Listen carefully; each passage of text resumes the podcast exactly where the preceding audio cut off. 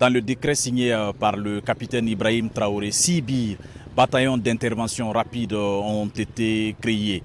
Euh, ces bataillons sont initialement basés dans la garnison de Ouagadougou. Ils peuvent, euh, selon le décret, être déployés en fonction des nécessités opérationnelles sur toute l'étendue du territoire national de façon transitoire, précise toujours le décret.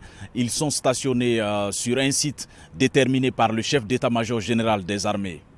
Je pense qu'il faut parler d'une énième euh, réorganisation, étant donné que depuis 2016, le Burkina Faso s'est retrouvé dans l'œil du cyclone terroriste et que les gouvernements successifs ont toujours cherché euh, le bon ajustement des unités de l'armée pour pouvoir apporter une réponse satisfaisante euh, à, la menace terroriste Ibrahim Traoré pour satisfaire ses nouvelles ambitions qui sont donc de prendre le dessus sur les groupes terroristes, euh, essayent de se doter de l'appareil euh, militaire qui correspond à cette ambition.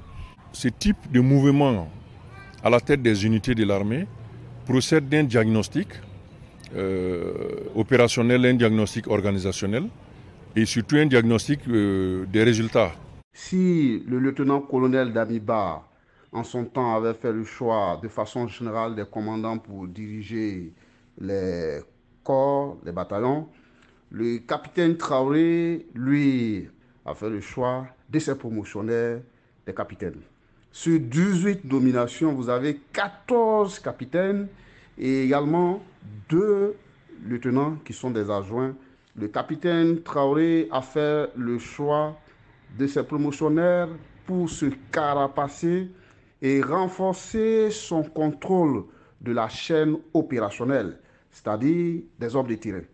Dans le cadre de ce remaniement, euh, le COTN, le commandement des opérations du théâtre national, est placé sous l'autorité du chef d'état-major général des armées.